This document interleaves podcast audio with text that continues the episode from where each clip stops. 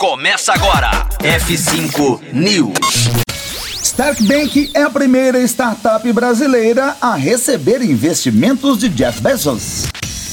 F5 News, seu clipe diário de inovação e empreendedorismo, disponibilizando o conteúdo.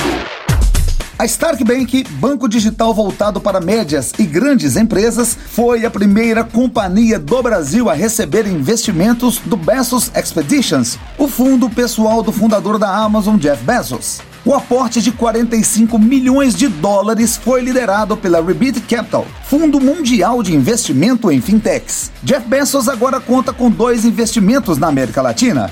O bilionário que ocupa a segunda posição no ranking da Forbes já havia feito aportes na empresa Notco, uma foodtech chilena de produtos à base de plantas. Esta é a segunda rodada de captação da Stark. A startup chamou a atenção de empresas americanas em dezembro de 21 e levantou 13 milhões de dólares na rodada A. De acordo com a empresa, o aporte permitirá investimentos focados em firmar a fintech como o principal banco das grandes empresas.